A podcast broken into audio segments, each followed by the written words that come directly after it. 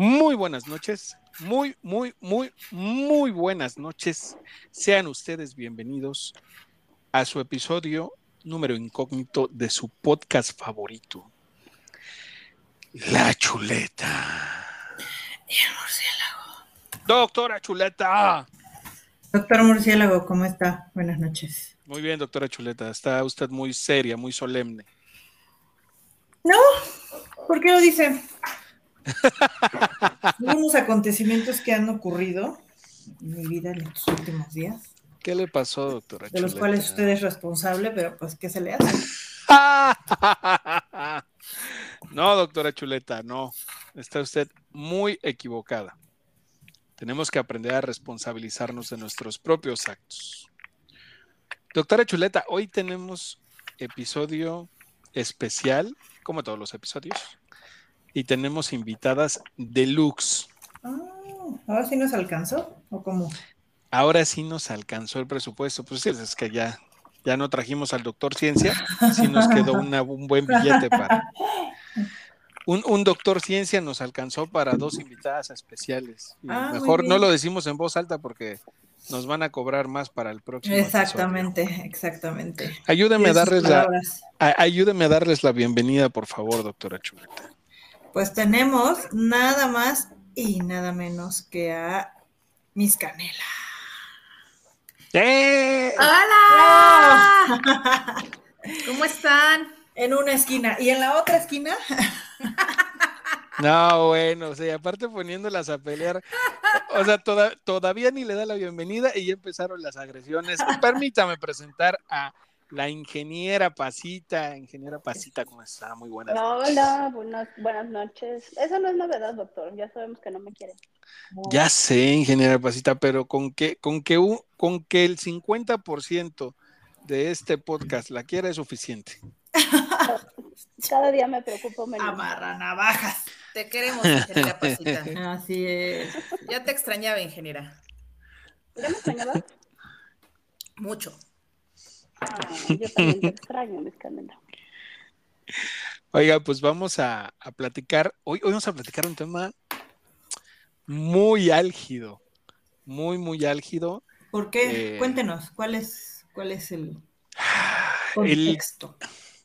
familias tóxicas. Hoy vamos a hablar de familias tóxicas. Mm, Sí, y, y antes de empezar, pues vamos a hacer un tengo de muchos de esos. responsabilidades. ¿No? Vamos a hacer una declaración de conflicto de intereses. Eh, todo lo que aquí se diga, a ver, familiares, tranquilos, no estamos hablando de ustedes. No, yo sí, yo sí estoy hablando de eso. Bueno, La, la doctora Chuleta sí, pero, pero a lo mejor el resto no. Pero es un tema súper interesante, es un tema, es un tema complicado, es un tema complicado de abordar, es un tema co- complicado de, de platicar. eh, creo que la, la parte más mm, representativa es que cuando hablamos de, de familiares tóxicos, eh, conlleva mucho sentimiento de culpa en muchas ocasiones, ¿no? En la mayoría de las ocasiones. Uy, sí, pero aparte sentimiento de culpa que yo creo que ni siquiera es genuino, o sea, como que uno lo, lo tenga. Sino más bien creo que es, ¿cómo se dice? ¿Implantado o, o Es que depende-? Es Por que la, depende por de la, la sociedad. Pero, ajá, no, por supuesto. Eso es un tema, es un tema social, ¿no? Y, y Ajá. co- coincido completamente, porque de pronto es como, híjole, siento culpa porque estoy queriendo alejarme de mi familia. Ujú. Este, ajá, y, y, y donde dice que forzosamente tienes que estar pegado con tu familia, ¿no? O sea, Exacto.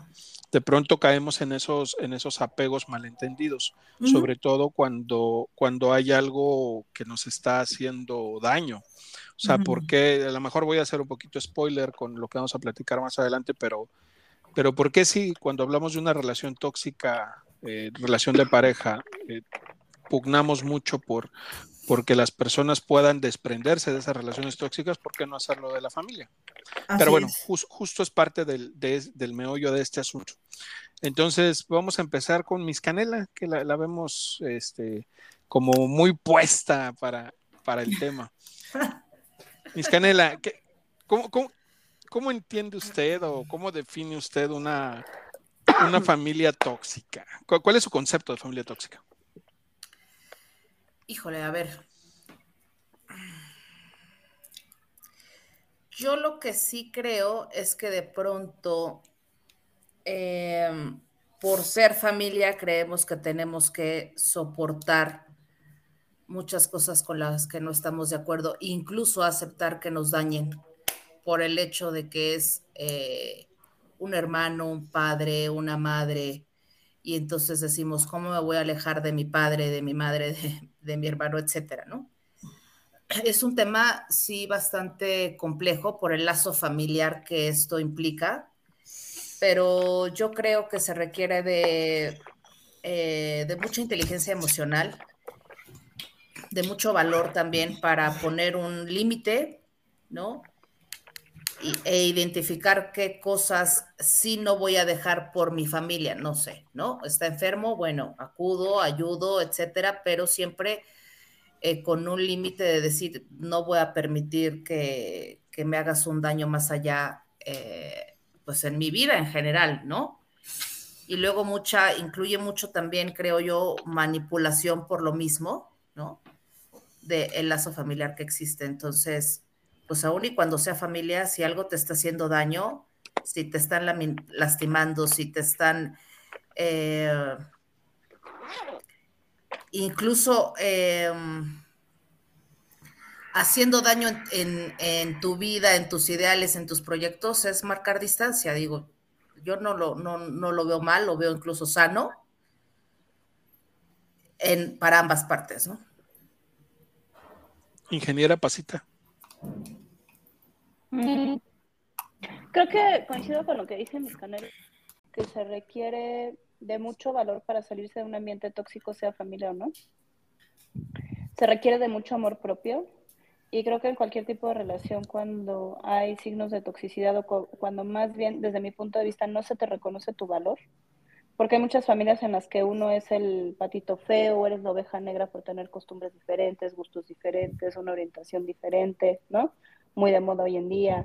O tener simple y sencillamente eh, hábitos, costumbres que no van con la familia, se te considera como un ente aparte, ¿no? Entonces, cuando eso sucede, creo que como dice Miss Canela, uno debe de agarrarse de valor propio, de amor propio, y decir, independientemente que sea familia y haya lazos de sangre o no, o sea una familia por elección, uno no debe de permanecer en un lugar donde no se lo reconozca como, como persona, como, como por tu esencia. Claro. Sí, de acuerdo. doctora Chuleta. no, bueno, creo que ya lo describieron muy bien. Eh, no sé si vamos a seguir hablando como de la terminología o vamos a entrar en materia. Ah, primero, primero la definición y cerramos definición. Ok, bueno, pues sí, para mí yo creo que, que pues la familia tóxica que a mí me ha tocado mucho, o sea, hoy en día yo le puedo decir que mi, mi única familia pues es mi hermana y eso no es la única familia que tengo, sino que más bien cuando te das cuenta que, o sea, porque cuando estás más chavo, no es que yo esté muy grande, este, pues como que dicen, no, es que es mi familia, y te lo inculcan, o sea, en la cultura que tenemos es mi familia y cómo lo va a dejar de hablar, ¿no? Pero cuando creces te das cuenta que muchas veces no empatas justo lo que decía la ingeniera Pasita por, por creencias, este, puede llegar a ser incluso hasta temas, este, no sé, religiosos o estilos de vida, etcétera, ¿no? Y te vas y te vas dando cuenta que no es necesario estar ahí, ¿sabes? No es porque sea mi familia tengo que estar ahí o tengo que formar parte o tengo que aceptar que me digan cosas que no me gustan y ya, ¿no? Vas vas sacando de tu vida esas personas. Que no sé si, si sea tóxico, sino creo que cada quien vive de formas diferentes y es muy respetable y entonces ya, ¿no? Te haces a un lado. Sí, de hecho, o sea, una, una definición que podemos tomar es que una familia se considera tóxica cuando dificulta o impide que sus miembros se desarrollen adecuadamente. ¿no? Exacto. O cuando las normas, los valores, los estilos de, de relación, las dinámicas que ofrece la familia son perjudiciales y pueden afectar el desarrollo psicológico, emocional o social de la, del individuo, de las personas. Eh, de, de pronto, a veces desde nuestra perspectiva de adultos, pensamos en las familias tóxicas como eh, como estas, estas relaciones familiares que nos impactan el día de hoy. Sin embargo, es importante analizar a las familias tóxicas desde el impacto que pueden generar hacia los niños. Porque, porque un niño que se desarrolla en el núcleo de una familia tóxica va a estar eh, influenciado por, diferentes factores que van a dificultar su desarrollo. Vamos a, pues, vamos a poder encontrar más adelante adolescentes, jóvenes, adultos, depresivos, con problemas de, autoestima, ¿no? Y, el, y el hablar de una familia tóxica no necesariamente tiene que, referirse a, un tema solo de maltrato o de, o de burlas, ¿no? Porque eso es muy común. Em, sino también eh, dentro del de las familias tóxicas se pueden considerar aquellas en donde hay sobreprotección para los niños. Que hay estos extremos, la sobreprotección o incluso la, desidia completa, ¿no? El, dejar eh, completamente al animalito salvaje a su, a su libre evolución. Eh, entonces, de pronto también hay que ser como muy objetivos en el sentido de decir, pues no existen familias perfectas, ¿no?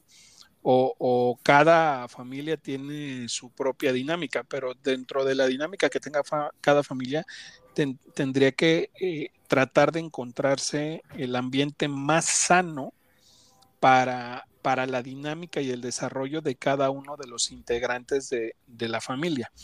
Y, aquí quiero eh, ampliar un poquito el punto de la familia tóxica porque de pronto perdemos de vista que cuando nosotros nos convertimos en, bueno, no nos convertimos, cuando tomamos la decisión de casarnos, de juntarnos, este, de compartir nuestra vida con alguien, no sé, a lo mejor alguna de ustedes, no sé, a lo mejor en algún, en algún viaje, en un clima frío, les ofrecen matrimonio, ustedes aceptan, no sé, algo así puede suceder, y entonces deciden hacer una vida con esa persona. En ese momento, esa familia, o sea, eh, eh, su pareja se convierte en su familia nuclear y los papás, eh, papá, mamá, hermanos, pasan a segundo término. Tendría que ser así porque su familia inmediata, su familia nuclear, ahora lo más importante para ustedes tendría que ser su pareja. Así es. Y lo que derive de ahí, ¿no? O sea, sus hijos. Sin embargo, me parece que, histórica y tradicionalmente eh, las familias, hablando en, la parte como la, familia completa y sobre todo estas familias que son como tipo muégano, ¿no? que, encuentras a las hermanas, a los hermanos, a los primos y que para todo lo hacen juntos y para todo, todo es juntos y todo es como mueganito de un lado para otro. De pronto es, ay, no, pues es que ya la, la, la, lagartona ya lo está separando de la familia. No, es que, es que el, el, patán ese ya, ya no quiere que, se junte con, nosotros, ¿no? Y pues simplemente no es así, o sea, a ver, es, ahora tengo a mi familia, ahora tengo a mi prioridad, y el asunto es que eh, eh, histórica y tradicionalmente es difícil de asimilar para los papás, para las mamás, para los hermanos que estuvieron acostumbrados a estar pegados todo el tiempo. Entonces aquí creo que estas dos vertientes es, importante tomarlas en, consideración, tanto la afectación hacia el niño como cuando construimos una nueva familia nuclear. Ingeniera Pasita, la veo con ganas de tirar una estocada. Aviéntela. no. No, pero es bien cierto. ¿Qué tanto afecta el que la relación con tu pareja sea fructífera o no por la familia? Em, yo creo que la mayoría de las personas lo ha vivido, o si hay personas que no, dichosas ellas. Este, siempre, Soy una afortunada. Siempre hay desacuerdos, ¿no? O por, por la cultura, por las costumbres, Ah, por muchas cuestiones, ¿no? Por nivel socioeconómico, por, por muchas razones, creo que a todos nos ha tocado vivir el, o el rechazo de una familia o el rechazo de tu propia familia hacia una pareja, ¿no? Este, y qué tanto eso te afecta como persona, porque al final es una solución en la que siempre vas a perder. Te ponen en una situación entre la espada y la pared y de algún lado vas a quedar mal, o quedas mal con tu pareja y se termina esa relación, o quedas mal con la familia y se rompe la relación familiar de por vida. Entonces, ¿qué tanto uno debe de tener la madurez suficiente para poner límites y permitir, de aquí para acá, es como, como decía el doctor Murciélago, es mi nuevo núcleo familiar, de aquí para acá solamente te voy a permitir que entres hasta este grado, pero va a poner el dedo sobre la llaga, ¿no? Que también tanto uno no solamente pone esos límites, los respeta, ¿no? Claro. Porque muchas veces solemos ser a lo mejor muy exigentes hacia con nuestra familia, pero cuando se trata de la familia, de la pareja, o ponemos todos los límites del mundo o permitimos todo incluso para que la relación no se deteriore. Entonces, híjole, es un tema bien delicado que requiere mucha madurez desde mi punto de vista de la pareja para poder sobrellevar eh, pues una relación sana para todos los lados. No lo sé. No sé qué opina mis canela al respecto. A ver. Coincido totalmente con lo que están comentando. Sí, soy totalmente de la idea de que cuando decides tener una pareja, esa pareja se convierte en tu familia pues, prioritaria, en lo que has decidido tener. Y, o sea, eh, sí es un, es un punto bien importante de lo que comentaba ahorita la ingeniera Pasita, ¿no? O sea, el respeto, pero también manejarlo a la inversa, ¿no? O sea, el que si no me agrada la pareja de mi hermano, de mi hermana, de, pues lo respeto. O sea, si ella es feliz o él es feliz así, pues adelante, ¿no? Claro, porque te empiezas a meter y te conviertes tú en el familiar tóxico, ¿no? Exactamente, o sea, yo creo que, yo creo que es, o sea, una base bien importante, eh, no solo en la relación tóxica familiar, sino en cualquier tipo de relación, amistad, de pareja, cualquiera. La base es el respeto. O sea, te respeto, me respetas. No estoy encontrando eso, me alejo. Punto. Sea quien sea. Mira, yo en algún, en muchas ocasiones, bueno, bueno, no en muchas, ¿no? Pero sí, platicando mucho con, mi hijo, yo incluso en algún momento tuvimos una charla importante y yo llegué eh, a decirle a él, o sea, jamás vas a permitirle a nadie que te falte respeto, incluyéndome a mí. O sea, no por el hecho de que yo sea tu madre, o sea, puedo hacer lo que a mí se me dé la gana, no. O sea, si tú en algún momento consideras que yo estoy rebasando el límite, tú me dices, ¿sabes qué? Esto no me gusta, esto no está bien y esto no te lo voy a permitir. Así, así tal cual.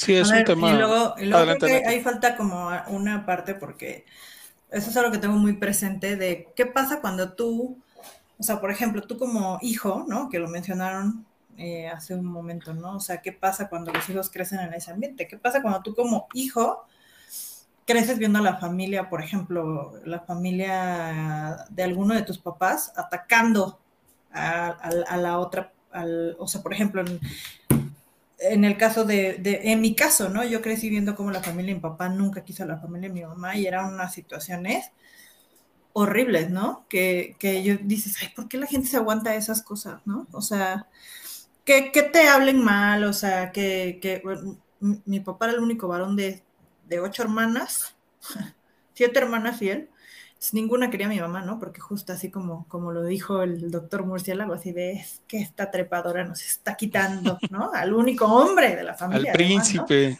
Y entonces una situación de siete cuñadas que la odiaban, ¿no? No, no. Y pues tú como niño sí te afecta, porque pues ves que atacan a tu mamá o hablan mal de ella o la, la tratan mal, híjole, creces con esa familia que dices, ay, nunca te vuelvo a ver, o sea, que, aquí, fíjate, ah, si, si, me permites tomar tu ejemplo, ya que lo pusiste sobre la mesa, eh, aquí hubo una, una probablemente hubo una falta de comunicación entre, entre tus papás, ¿no? Una falta de comunicación de acuerdo de decir, a ver, pues sí, muy tus siete hermanas, ¿no? pero, pero no se meten ni a la chingada, Al no poner esos límites, como decía la ingeniera Pasita, y no respetar esos límites, permiten que toda esa situación afecte sobre la relación, pero no solo sobre la relación, sino en este caso sobre ustedes como, como hijas. Los hijos. Y entonces, después de eso, eh, por lo que nos has platicado previamente, hoy tú tomas una decisión en pro de tu salud mental, que es, yo no tengo contacto con esa familia. Eh, y, ese es, y ese es el meollo de este asunto, porque de pronto nos es muy complicado llegar a tomar esa decisión que tú tomaste. El decir, no, o sea, yo pinto mi raya con determinados familiares y no importa si es mi papá, mi mamá, mi hermano, mi primo, o sea, no importa qué categoría de, de parentesco haya, simplemente es yo identifico que no solo no aporta a mi vida, sino que es perjudicial y pongo una, una, línea de por medio. Entonces, esa parte es, es bien difícil, yo creo, y lo, lo mencionabas acertadamente, porque de pronto socialmente pues no está bien aceptado. Es que ya no le habla a su mamá. No, bueno. Es que no visita a su papá. Incluso, incluso entre como bueno, ahí viene, imagínate, ¿no? O sea, una familia tan grande, porque eran demasiados hermanos, pues obviamente tenía ahí un buen de primos y primos, eh, sobrinos, que más bien yo crecí con mis sobrinos, porque pues eh, fui la última hija de toda esa familia, entonces ya cuando yo nací, mis, mis primos hermanos ya tenían hijos, ¿no? Ya tú eres de la generación de los, de los sobrinos, ¿no? Ajá.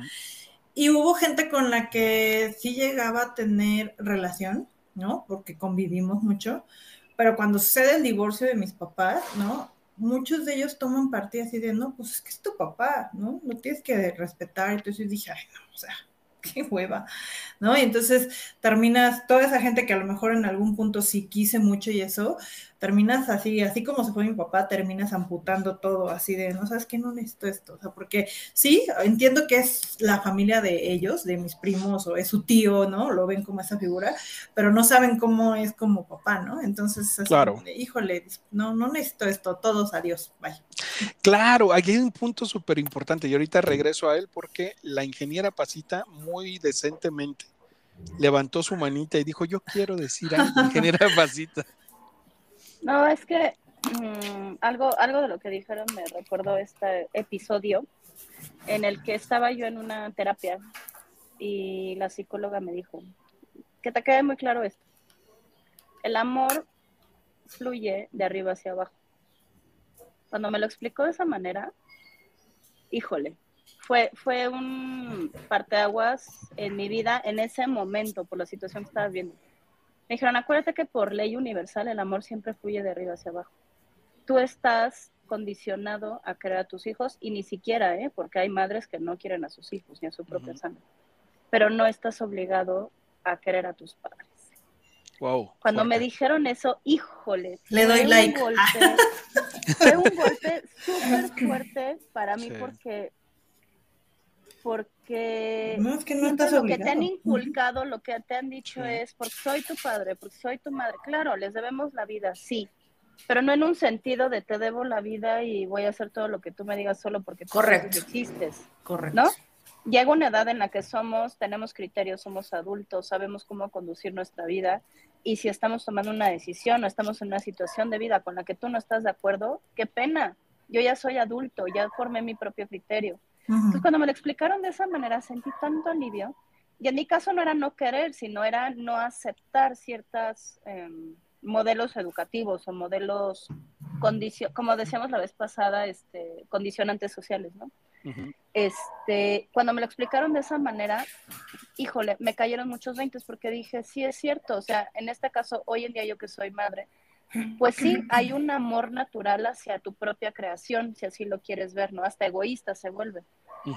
Pero cuando volteas hacia arriba, sí, sí, sí debes la vida, pero tampoco en un sentido romántico. A ver, hay muchos casos en los que te debo la vida toda la vida porque no te cuidaste te debo la vida porque tú decidiste así hacerlo, te debo la vida no porque yo fui una decisión tomada y planeada, ¿no? Soy, soy, el, soy el producto de, eh, hacíamos cuentas con la doctora Chuleta en un episodio y decíamos, yo soy el producto de, una posada navideña. somos, ambos somos. Ajá, exacto. Y yo creo que el 99.9% nosotros lo somos, porque en muy raros casos en este país existe una planeación familiar. ¿no? Sí, es correcto. No, mira, Entonces- o sea, independientemente de que exista, o sea, por ejemplo, es, es broma, ¿no? Pero, por ejemplo, a mí sí me planearon, pero iba a ser el varón, solo por eso se atrevieron a atenderme.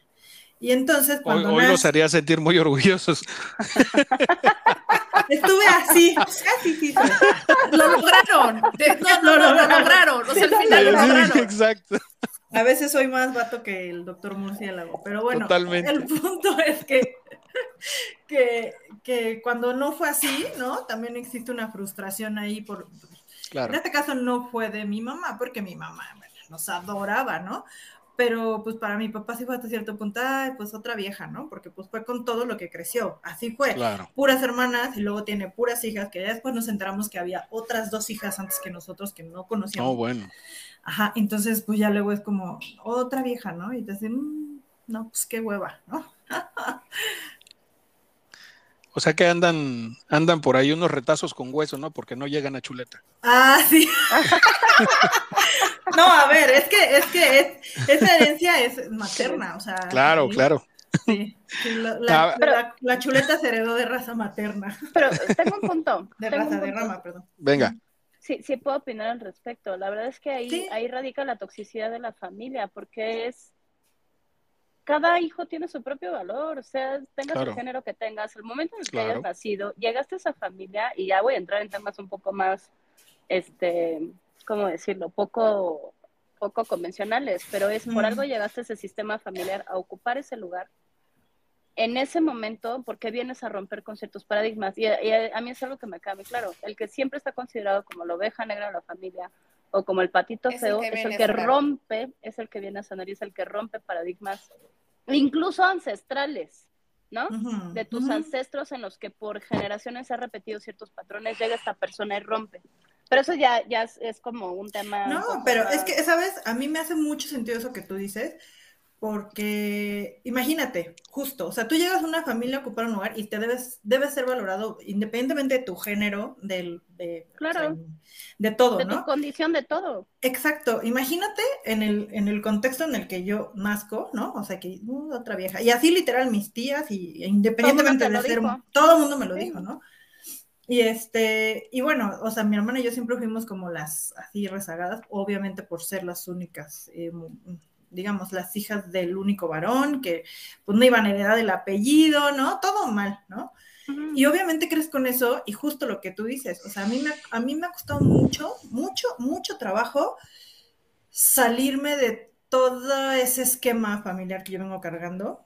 Ha sido muy complicado, obviamente, cuando tu papá como figura paterna no te reconoce o no te valida, todavía es más complicado. Claro. Pero luego, o sea, muy reciente, o sea, ya después de mucha terapia y todo eso, me di cuenta que soy el resultado de todo eso y soy un buen resultado. Hoy en día estoy en lugares y he hecho cosas que nadie de ese esquema familiar ha hecho, que nunca van a conocer, ¿no? Entonces digo, no manches. Qué Gracias. padre que nací ahí porque de verdad sí, o sea, eso me ha enseñado. O sea, veo, veo que fue como de toda esa familia y digo, no, o sea, gracias. Sí, la neta. Sí, sí, sí, totalmente. Aquí hay un punto que quiero rescatar de lo que decía la doctora Chuleta hace rato. Y también es importante el cómo te, cómo te, perci- cómo te perciben los demás y cómo perciben los demás a, a los familiares, ¿no? Y de pronto vienen muchas críticas en ese sentido porque es que, ¿cómo tienes problemas con fulanita o con tu tía o con tu tío? O, o por qué no quieres estar cerca de él? Si es súper buena onda, pues sí, güey, a lo mejor es súper buena onda contigo, cabrón, ¿no? No. A lo mejor como, como decía la doctora Chuleta, a lo mejor como tu papá es a toda madre, pero como mi tío es un hijo de la chingada, o como tu tío es a toda madre, pero como mi papá es un cabrón, ¿no? Entonces, eh, como decíamos previamente, eh, cada quien habla de la feria como le fue en ella y también aplica para esto, porque yo voy a tomar decisiones con base en, en lo que yo haya vivido con esos, con esos vínculos familiares. Ujú. Eh, digo, va, va a ser inevitable de pronto aquí aventar un, un roast eh, involuntario o voluntario para algunos, para algunas de nuestras familias, este, pero, pero es con todo cariño. O sea, a ver, yo, yo, yo lo voy a comentar, ¿no? Por ejemplo, yo vengo de una familia que es eh, especialista en el bullying. Ojo, porque no, no porque sean malas personas. No, no porque sean malas personas, solamente que esa es la dinámica eh, en la que ellos se desenvuelven. Les, encanta echar desmadre, pero a veces no miden el, alcance de su desmadre. O sea, a lo mejor entre los grandes, pues está bien, pero, pero a veces a, los morros, pues también nos, nos agarraban, ¿no? Ya no me toca, ya no estoy morro. Eh, no, no sé ahorita cómo sea la dinámica, pero, pero a mí sí me tocaba el, el bullying sabroso. Y eso, eso que generó, generó un bully. O sea, hicieron que el doctor Murciélago en algún momento de su vida se haya convertido en, en un buleador profesional. Ahora lo entiendo todo. Ahora todo tiene sentido. Dice, dice la, la, murcielaguita que le hago bullying. No, o sea, a la murcielaguita no le hago bullying. Les juro que no le hago, bueno, como yo lo percibo, no le hago nada de bullying en comparación de lo que yo llegué a recibir. y, ahí también es un tema de una, hacer un ejercicio de autocrítica, decir, bueno, el que para mí no sea bullying, pues no quiere decir que no lo sea para ella, ¿no? O sea, eh, hay, hay, que, hay que saber escuchar, hay que ser autocríticos. Em, si de pronto eh, no somos conscientes, probablemente no somos conscientes de esas conductas que, podemos tener que pueden lastimar a los demás o que incluso pueden hacer que la familia se aleje de, uno cuando uno se convierte en un familiar tóxico. Eh, y, creo que es, válido hasta cierto punto porque no hay un manual de cómo ser un buen papá o cómo ser un buen hijo. Técnicamente no existen esos manuales, pero lo que sí debemos de tener es mucho, mucha apertura, eh, mucha comunicación y decir, ok, si yo estoy detectando esto, eh, que me está molestando, tener la asertividad de decírtelo, ¿no? A ti familiar, sabes que esto no me gusta, eh, e incluso tomé la decisión de alejarme de ti como familia porque eh, identifico estas actitudes y no estoy dispuesto a tenerlas en mi vida. Eh, hace no mucho tiempo, hace poco tiempo realmente, estaba platicando con una amiga muy querida, por cierto, y me decía ella que tenía algunas situaciones con, con sus papás. perdón por sacar aquí el, el, tema, amiga, tú sabes quién eres, no te voy a mencionar. Este, y, y decía, es que me cuesta trabajo eh, porque hoy las interacciones, palabras más, palabras menos, con, mis papás son, son eh, pues no me, no me laten, pues, o sea, eh, no me la paso bien. Y entonces yo le decía, pues que no estás obligado a tener esas interacciones. O sea, sentía ella esa culpa por, por no querer estar con, su, con, sus, con sus papás o por tratar de poner, eh, perdón, perdón, si escuchan un ruido de fondo, es que uno de los galanes de la, de la doctora Chuleta está aquí afuera del estudio gritándole. Doctora, anda. ¿Le trajeron mariachi? Todo. Sí, sí, sí. Esa, es la bronca de, revelar dónde estamos grabando, que luego se ponen inmamables, no podemos quitarlos de aquí. y bueno, el, e, de los camotes. y el ego de la doctora se va a las nubes, ¿no? Porque pues ya, ya le llevan sus, sus flowers, que ya que le gritan que ya no se las tiene que comprar ella y no sé qué tanto.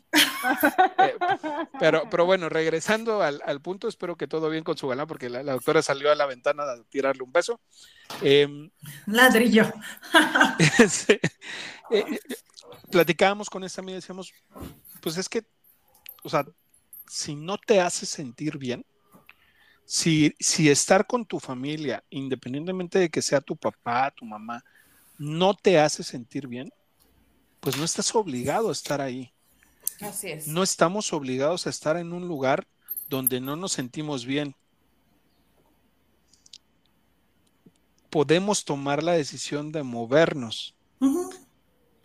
No solo de lugares físicos, no solo de lugares laborales, también de familia. También se vale decir, pues sí, podrá ser muy mi papá, muy mi mamá, muy mi hermano, pero si no estás aportando a mi vida, si solo, eh, si, solo estoy recibiendo perjuicios, pues decido mejor no estar. algún ejemplo que quieran traer a la mesa, no de ustedes, no de sus familias, de la familia, de la prima, de un amigo que conozcan, compadre de un vecino. ¿El primo de una amiga? Es que sabes que yo creo que eso es un tema muy recurrente, absolutamente en todas las familias. Siempre va a haber, siempre vas a terminar alejándote de alguien. Em, y fíjate, o sea, yo, yo conozco gente, ¿no?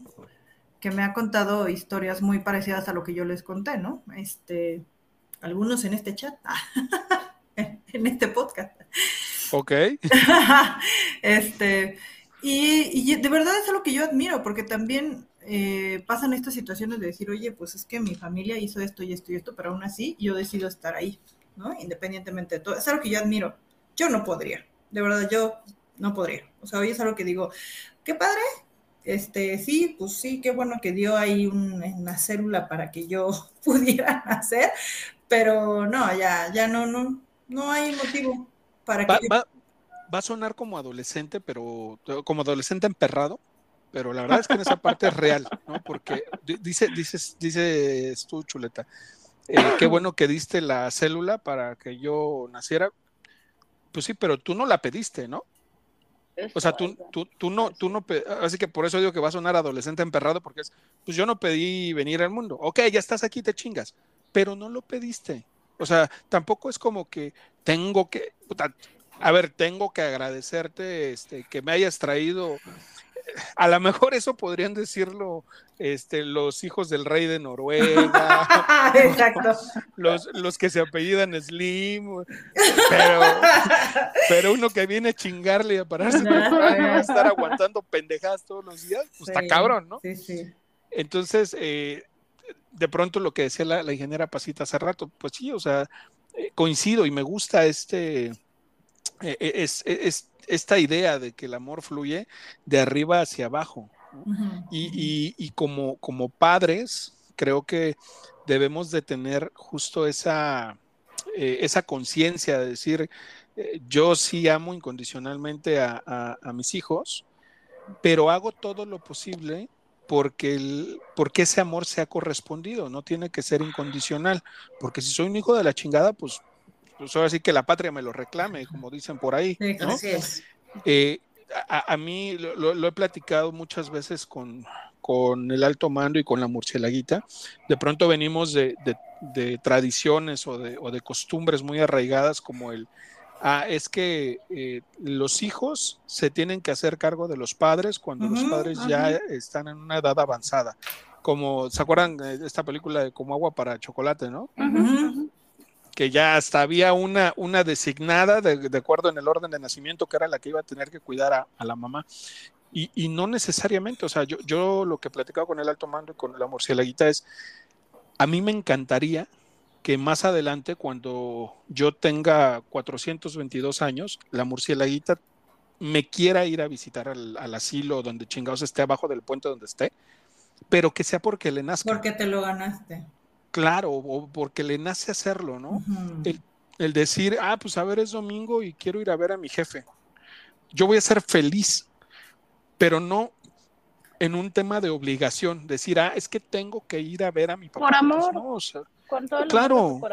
Así es. Pero, pero ¿sabes qué? Que el amor, o sea, se gana. O sea, y es lo que tú me dijiste, bueno, que tú nos dijiste, más bien, ingeniera Pasita, y tiene mucho sentido. Cuando yo estaba chiquita una vez en una comida así donde estaba toda la familia, ¿no? Paterna, algo pasó y yo le contesté mal a mi papá, ¿no? Y entonces me quisieron regañar mis tías. Y mi mamá dijo, no, a ver, el amor se gana. O sea, claro. discúlpenme, pero, ¿no? Y mi mamá dijo, o sea, el, el amor se gana. También. Exacto. Y el respeto y el hecho de que, o sea, ella no está obligada a querer a su papá si su papá no se lo ha ganado, ¿no? A mi mamá en medio de todas las cosas que decía, o sea, que pensaba más bien en esas épocas sin terapia, sin nada, este, porque me quisieron hacer sentir mal, ¿no? Y dijo, no, a ver, el amor se gana y el respeto, y entonces, pues, si no quiere o, o no le nace o, o, se siente incómoda con su papá, pues no la voy a regañar, ¿no? Y, es su derecho. Ajá, y me hizo mucho sentido con lo que tú dijiste, sí, es cierto, el amor viene así, ¿no? O sea, de arriba hacia abajo. Claro. Y si no se cultiva, como lo dice bien el doctor Murciélago, pues no lo vas a sentir, o sea, no lo vas a desarrollar con tus papás. Mi mamá decía, yo las amo porque son mis hijas, ¿no? Sí, pero nosotros no la amábamos porque era nuestra mamá, sino por todo eso que ella, ella hizo con nosotros, como nos dio, nos todo, ¿no? O sea, obviamente si lo vas cultivando tú como hijo, no, no es igual. Totalmente. Sí, y como, y como padre, o sea, yo creo que deberíamos tener esta visión de decir, te doy todas las herramientas, hijo, hija, para que tú te desarrolles, seas feliz y no tengas que cargar conmigo, ¿no? O sea, aquí tenemos que ser muy previsores y decir, aquí están las herramientas, pero yo también veo y, planeo por mí, para que no tenga que convertirme en una carga. O sea, eh, eh, yo algo en lo que estoy completamente en contra es que los hijos tengan que sentir la obligación de ayudar a sus padres económicamente. Si los hijos quieren hacerlo, está poca madre. Si les da la posibilidad, está poca madre, porque también estamos en, un, en, en una época donde hay muchos estudios que dicen que los millennials, los centennials no van a alcanzar ni a comprar una casa. Ahora imagínense mantener también a sus papás o, hacerse cargo de sus papás. O sea, es una complicación tremenda y hay, un, y hay un tema muy pesado, una carga muy pesada emocional en decir, híjole, ¿cómo voy a poder ayudar a mis papás? Porque tengo que hacerlo, porque tal vez eh, eh, mis papás no tuvieron la planeación suficiente. Y otra vez me regreso al punto de, si yo tengo mi familia nuclear, si yo tengo a mi esposa, si yo tengo a mis hijos, lo primero que voy a hacer es ver por ellos, ¿no? Solventar sus necesidades, darles la mejor calidad de vida y si después de eso tengo oportunidad de ayudar a mis familiares, adelante, ¿no? Pero uno, no como una obligación y dos, no esperando algo a cambio, ¿no? Porque de pronto es, ah, es que yo te ayudé, pues muchas gracias. ¿no? Este, pero pues me hubieras dicho que era un préstamo y cuál era la tasa de interés, Correcto. Ingeniera Pasita, usted hoy viene muy decente, levantando manita y todo. es que no sé si me oyen bien. Te escuchamos, adelante, te escuchamos. Adelante. Estoy relajada porque son vacaciones. Sí, se nota bastante. Se nota, se nota. Se nota que dormí. Este, no, lo que iba a decir es que se me vienen muchas ideas a la cabeza, pero quiero ir por partes. La primera es, como padre no, no tienes ningún em, derecho a exigir algo a tus hijos. O sea, no tienes ningún derecho. No por el hecho de haber dado la vida en las condiciones en las que la diste, tienes ningún derecho. Yo creo que hoy en día que soy mamá, mi perspectiva ha cambiado porque a lo mejor anteriormente yo decía, no, pues sí, a tus papás les tienes que pagar todo lo que hicieron por ti. A ver, uno como padre lo hace porque tiene las posibilidades, porque lo quiere y porque te ama, no para, como tú decías, recibir algo. Y segundo, ¿qué tanto también este concepto, y creo que lo platicamos en un podcast anterior, cambia conforme cambian las, la sociedad, ¿no? Las, los preceptos o costumbres sociales. A ver, yo tengo amigas de mi edad que le hablan todavía a sus papás de usted. A lo mejor no son son del interior de la República, donde es una costumbre, donde te dan una cachetada si no le hablas a tu papá con respeto. Pero al mismo tiempo ese respeto de hablarle de usted, ve situaciones en las que no existe el respeto, ¿no? O sea, no existe un límite porque llegan a su casa y aquí ya llegaron los que mandan cuando esta chava lleva años viviendo sola y es su recinto sagrado, su hogar, ¿no? Entonces ahí es donde yo digo, ¿qué tanto es el respeto? O sea, el respeto es hablarle de usted para cumplir con una sociedad donde digan, ah, no sé, aquí se respeta en esta familia porque les hablan de usted, pero en realidad el respeto no existe. Entonces, ¿qué tanto también este, estos condicionamientos han cambiado? A ver, hoy en día también, ¿no? Uno lo escucha en las escuelas de niños pequeños, es que si no le enseñas desde chiquito no te va a respetar. A ver, tampoco creo que, que los golpes o que toda esta situación, que podemos entrar en mucho detalle en otro podcast acerca de la educación hoy en día, eh, tampoco el, permitirles hacer todo te va a merecer ese respeto. Yo creo que eso se va ganando, como comentaba Chuleta, en la medida, o sea, para mí es un balance entre respeto y amor, ¿no?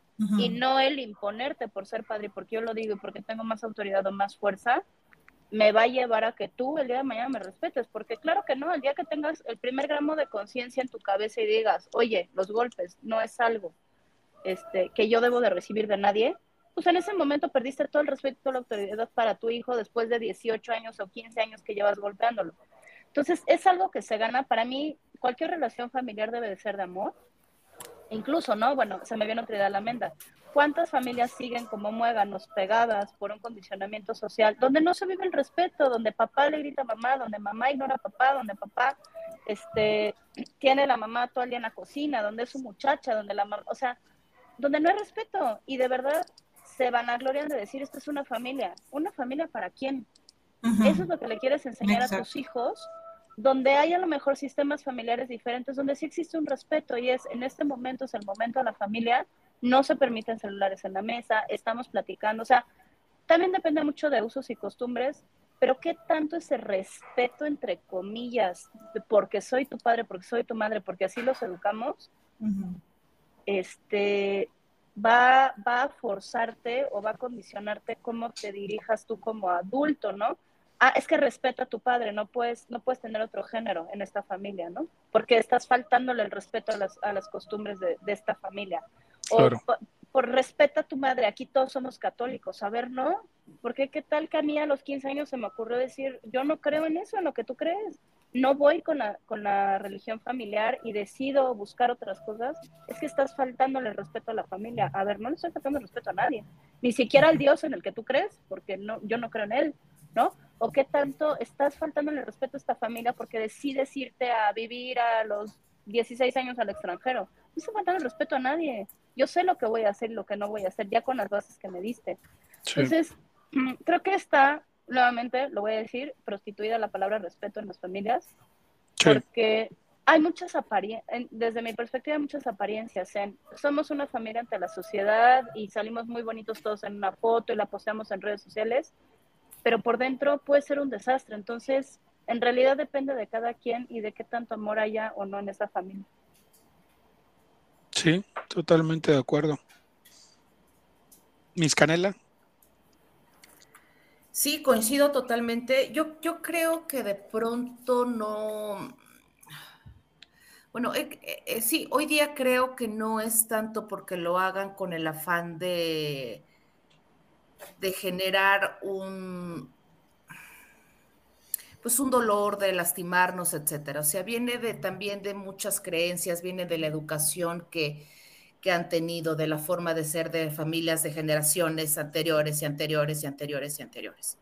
Hoy día que nosotros estamos en otra postura, vemos las cosas diferentes, actuamos de manera diferente y es donde tenemos esa oportunidad de cortar ese tipo de, eh, pues no educación, porque al final del día no lo vamos a poder cambiar lo de antes, sus creencias, finalmente, pues no, no podemos hacer eso, pero sí cambiarlo a partir de nosotros mismos y decir, esto no me gusta y precisamente, bueno, en mi caso, por amor y desde el amor me alejo. ¿Por qué? Porque te quiero lo suficiente y te trato de entender y me alejo porque no voy a coincidir contigo y yo de igual manera pues me alejo porque me está, eh, pues me está haciendo daño o porque em, no me está dejando vivir lo que yo quiero vivir, lo que hoy día yo digo, esto para mí está bien, esto es lo que yo creo, esta es mi forma de vivir, de actuar, de sentir, de pensar, de manejarme en mi vida, ¿no? Hasta ahí. Y es parte del respeto de, de tú piensas esto, no lo voy a cambiar, yo pienso esto, tan amigos como siempre, bye Sí, sí, sí, sí. Y es, es muy complicado. Sí, sí, sí. Doctora Chuleta. Uy, no, es que yo, no sé, em, han sido muchos años, ¿no? De, de, vivir este tipo de situaciones. Este,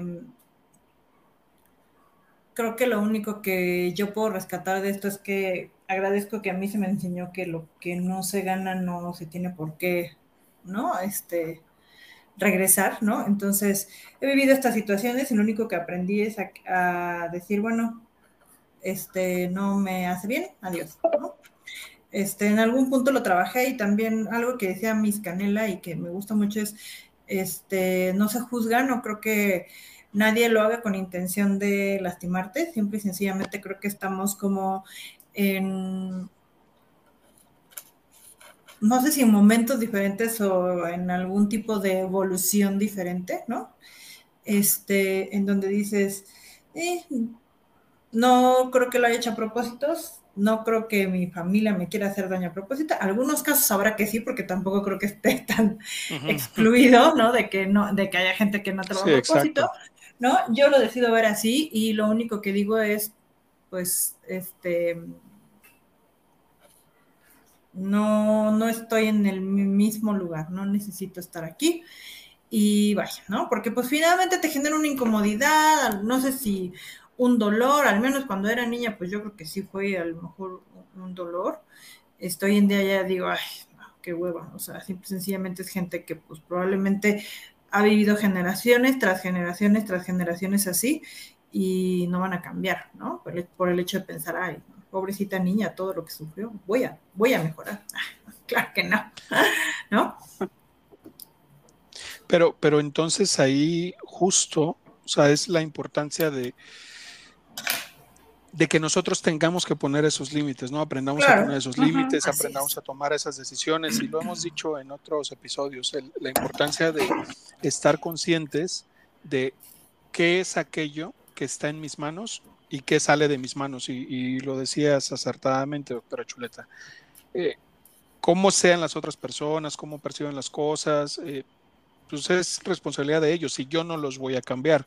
¿Qué es lo que yo sí puedo hacer? Pues yo, yo sí puedo eh, tomar la decisión de ser de una u otra forma, yo sí puedo tomar la decisión de si quiero mantenerme dentro de un núcleo familiar o, conservando relación con alguna familia que me sea este pues perjudicial, ¿no?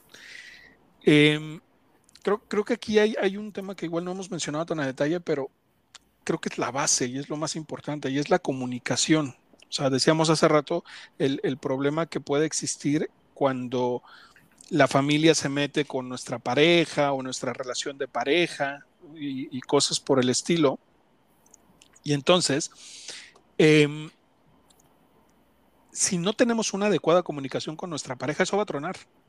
Así es. Definitivamente va, a tronar porque no vamos a, ser capaces de, establecer ciertos límites, no vamos a ser capaces de, comunicar asertivamente lo que pensamos, lo que deseamos, ¿no? Y, decir, tu familia hasta aquí y mi familia hasta aquí. Pero no nada más es la comunicación con la pareja, sino es la comunicación con esos familiares que nosotros estamos identificando que están generando algún perjuicio con, nosotros.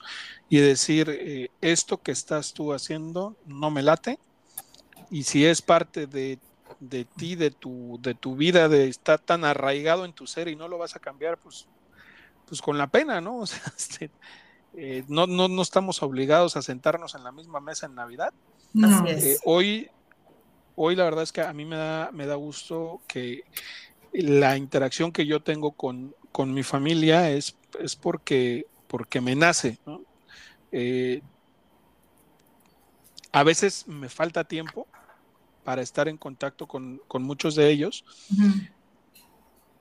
Pero, pero hoy los, o sea, hoy, hoy estoy muy consciente de que, de que cuando los busco, cuando estoy, los visito y todo, en verdad lo hago con, con ese sentimiento de me nace hacerlo, no es porque estoy obligado, vaya. Exacto.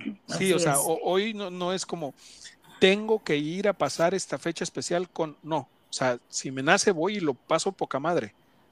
Eh, pero no, no hago nada por obligación y eso es muy satisfactorio. Totalmente. Cuando llega a haber alguna situación o ha llegado a haber alguna situación donde yo diga, prefiero cortar de tajo esto, eh, hasta a lo mejor por temporadas, es decir, en este momento me repliego porque necesito espacio para mí, porque necesito este, desprenderme un poquito de, la dinámica que se está viviendo en otro núcleo familiar eh, y, a lo mejor luego regreso, este, vaya, se vale también, yo creo. Ingeniera Pasita. Fíjate que justo eh, esto que mencionabas de las parejas, ¿qué tanto te, lo que aprendes te condiciona a buscar un sistema similar? Porque fue lo que aprendiste desde pequeño. O sea, en el caso de, de, la, de la doctora Chuleta me queda claro que ya aprendió y probablemente se fue al otro extremo, ¿no? De decir, yo no quiero esto.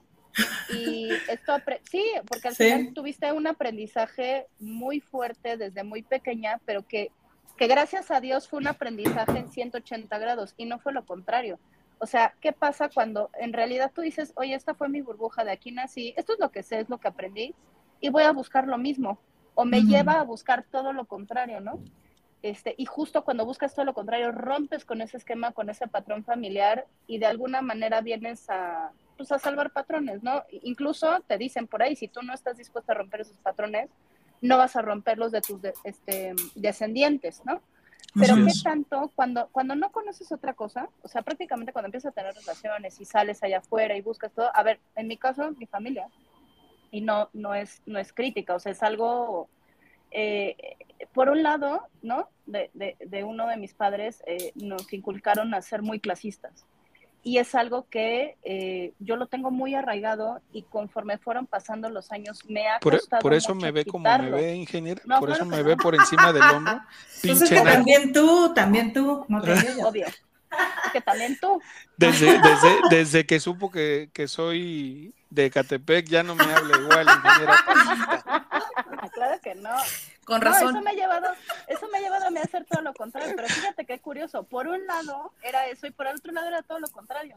Entonces hoy en día yo puedo decir que sí algunos de mis hermanos se fueron hacia un lado y otros hacia otro lado, pero hoy en día yo creo que este mix, me- y, y quita a lo mejor este es un, creo que la, la doctora Chuleta tiene algo que decirnos. Parece ¿Tiene alguna que noticia? sí Exacto. Venga, venga, venga, venga, No. Chule, queremos escucharlo. No, es que, es que ustedes no se, quer- no se querrán enterar, pero tengo una condición llamada endometriosis y me está doliendo, entonces como me estoy sobando mi pancita, pues ahorita le dicen endometriosis pero a lo mejor más más adelante le va a decir este, Norita. be- hermoso no sé o o, o, o- Ay, o no. Brendita o no sé Norita Baby. nombre que se le ocurra ajá algún nombre que No. se le ocurra no, Sí, o, No, o. Julietita Baby, Perdón, Exacto. pero me, me distrajo, me distrajo. Susan Baby. que nos estaba, ense- nos estaba enseñando que ya pateaba pero adelante ay, qué sonsos. No, y es, es un ejemplo, ¿no? También una buena parte nos enseñó a hacer, como usted decía, doctor Murciélago, padezco del mismo dolor, este, mucho bullying. Y yo crecí haciendo bullying, y crecí recibiendo y haciendo bullying. Y conforme fueron pasando los años, pues mi propia cabeza me dijo, a ver, esto no es correcto, o sea, no te debes de burlar de toda la gente, no debes de rechazar a toda la gente. solo No de los chairos de- es que eso sí. Ni bueno, hay niveles, hay niveles, doctor. Sí, hay niveles o sea. a nivel. Este, pero no, no tienes por qué tratar a toda la gente de determinada forma. Pero eso creo que ya solo el criterio propio y las experiencias de vida te llevan a romper con determinados patrones. A ver, también tengo amigos, ¿no? Cuya familia, pues lo que yo estoy diciendo es mínimo, ¿no? A lo mejor era una situación más de ni siquiera se te ocurra voltear a ver a determinada persona o hablar con la servidumbre, porque tengo muchos amigos así, literal, que dicen no hablas con la servidumbre. O todo lo contrario, a ver, este, familias en las que, no, pues tú siempre vas a ser chiquito y vas a voltear a ver a todo el mundo hacia arriba porque en esta familia así nacimos, porque en esta familia no tienes derecho a estudiar ni siquiera, ¿no? claro O sea, a ver, en la familia de mi mamá eran, ¿cuántas mujeres fueron? Un chorro, 11 hijos y creo que cuatro mujeres o cinco mujeres. Ella no lo dice. Tu abuelo nos dijo cuando cumplimos 17 años, ustedes no van a tener derecho a estudiar. Porque son las hijas y ustedes están destinadas a ser amas de casa y a los 17 años saben perfectamente cómo planchar, cómo coser, cómo, cómo cocinar, cómo, ¿no? A lo mejor esto ya no se vive hoy en día a ese grado, pero sí se vive en una sociedad en la que te dicen, ¿cómo? ¿Quieres estudiar una maestría? Pero eso en esta familia, las mujeres de esta familia no estudian una maestría. ¿O cómo? ¿Te quieres ir a vivir al extranjero? Las mujeres de esta familia no salen de su núcleo familiar. ¿O cómo? ¿Decidiste tener una familia sin estar casada? ¿Cómo? Eso no se vive en esta familia.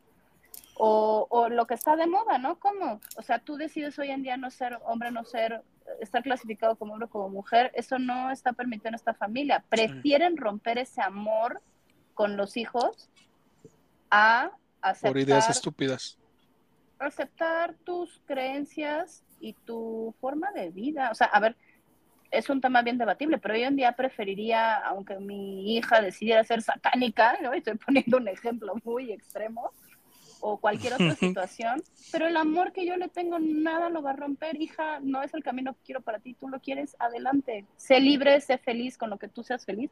Creo que eso es mucho más válido que cumplir con condicionamientos sociales y con estándares que hoy quedan retrógrados, desde mi punto de vista son retrógrados ya en esta sociedad que está tan abierta a muchas cosas. Pásale, pásale mis datos a la pasitititita. a la pasitititita. Ajá.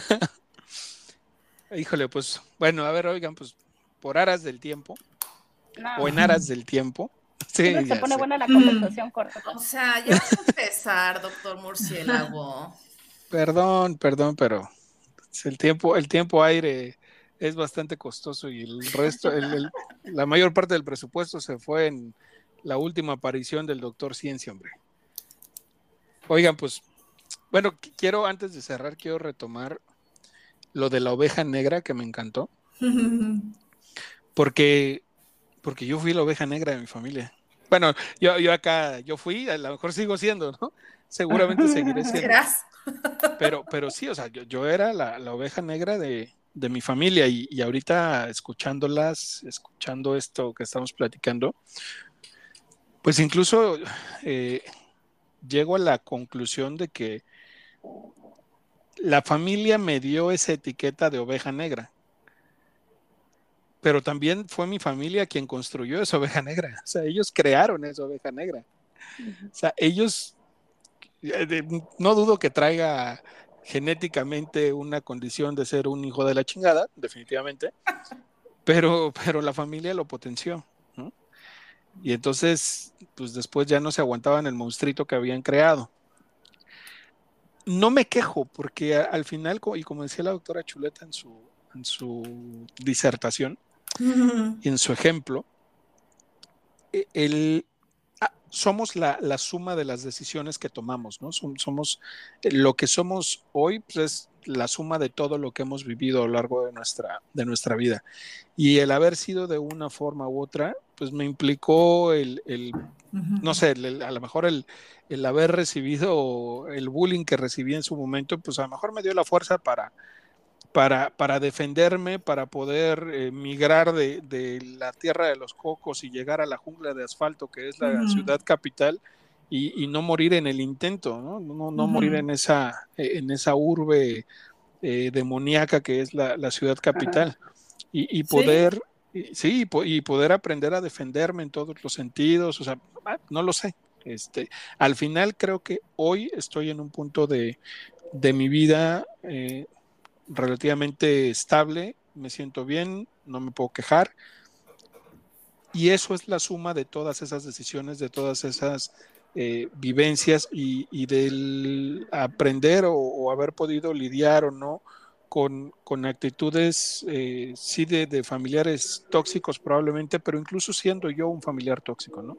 Entonces yo, yo, eh, para, yo pa- para ir haciendo mi cierre, yo, dejaría sobre la mesa la importancia de, de poder hacer un, un acto de reflexión, de autorreflexión, ¿no? Y decir eh, dos puntos importantes. Uno, si yo identifico que tengo un familiar tóxico, familia tóxica o familiares tóxicos, tener la, la fuerza, la tranquilidad eh, de, de poder poner límites y decir, pues no estoy yo obligado a continuar con una relación tóxica solamente porque es una relación de sangre. Al final eso solamente fue un evento azaroso de la naturaleza, ¿no? No fue por elección.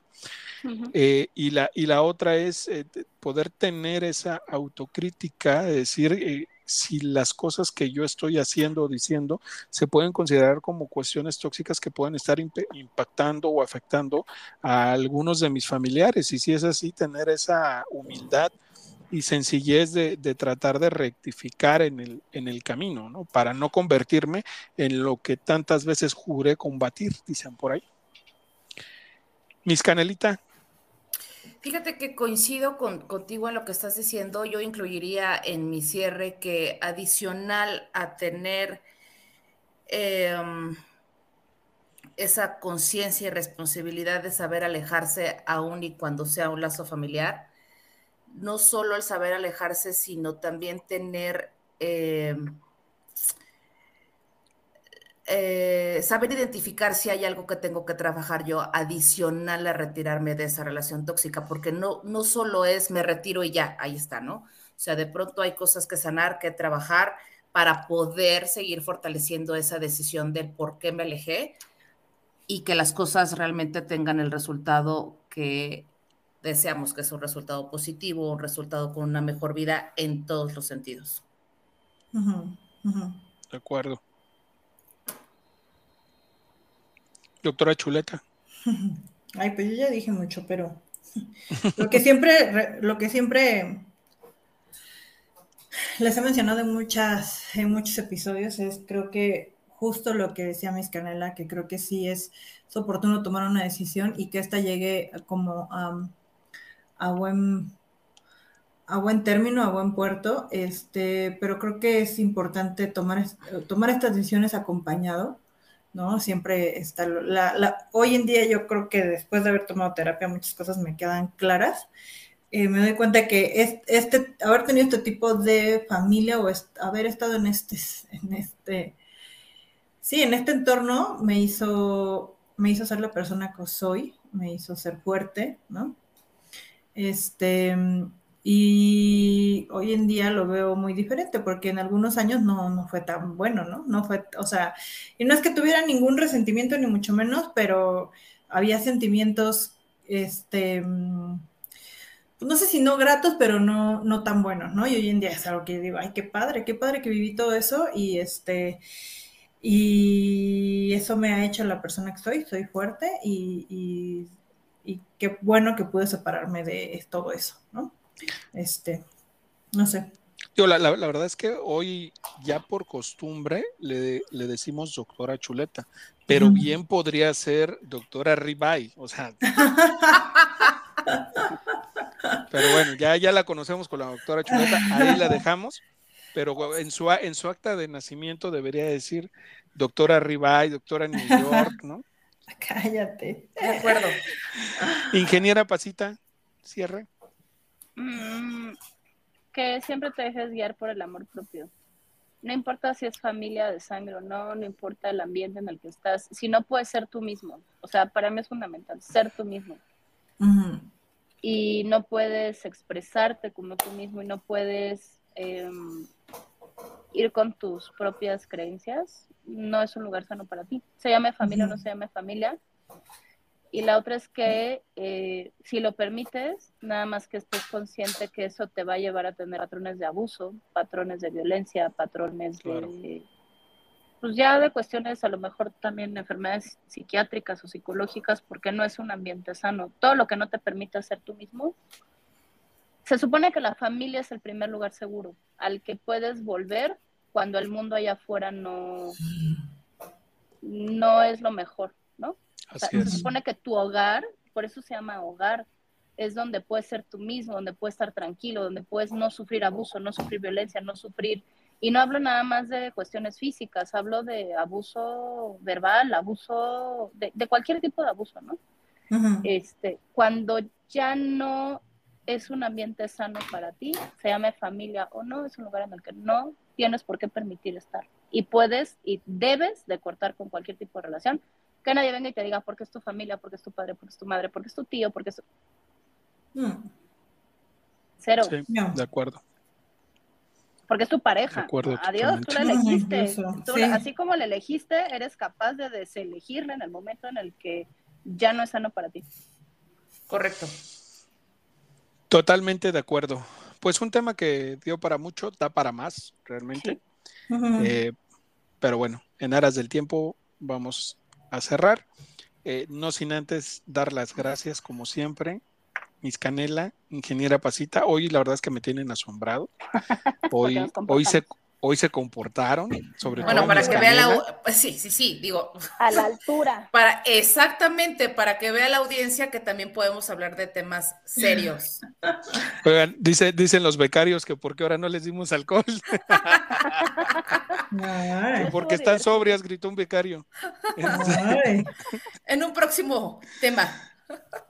Exacto. En el siguiente episodio, episodio. vo- volveremos a abrir la barra. La verdad es que Sí. la cerramos como castigo, vimos que se comportaron, entonces en el próximo episodio volvemos a abrir la barra. Por favor.